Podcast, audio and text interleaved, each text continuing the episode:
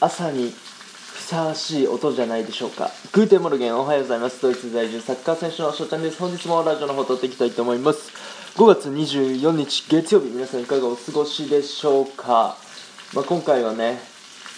特にテーマを決めずにちょっと喋っていきたいなと思っております。はい、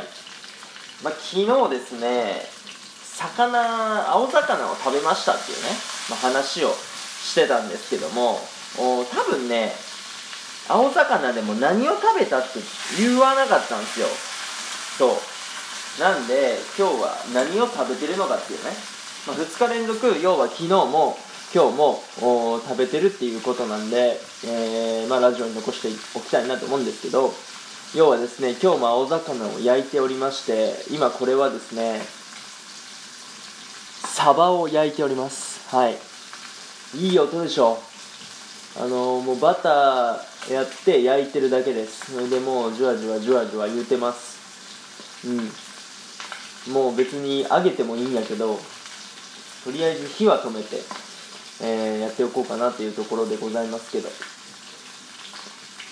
いやーたまんないね、まあ、最近食事の改善を始めて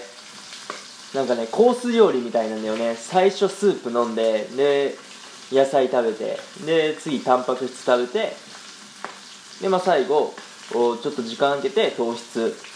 まあお米とかあパスタとかあなんですけど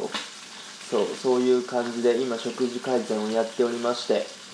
なんかねそう食事制限だとか糖質制限とかあやったりするんですけども全然ストレスがなくねやれてるんであそれは良かったかなって思います。うん。でまあね若干話変わりましたけどついさっきね1 0キロ走ってきました。チームの方からね1 0キロ走れって言われたんで、えー、走ってきましたけど大体ね、まあ、1時間ぐらいで走りました。だから1キロ6分。だからま5分50秒台ぐらいで走って、えー、大体1時間ぐらい走りましたね。そう意外と疲労が来ておりますけど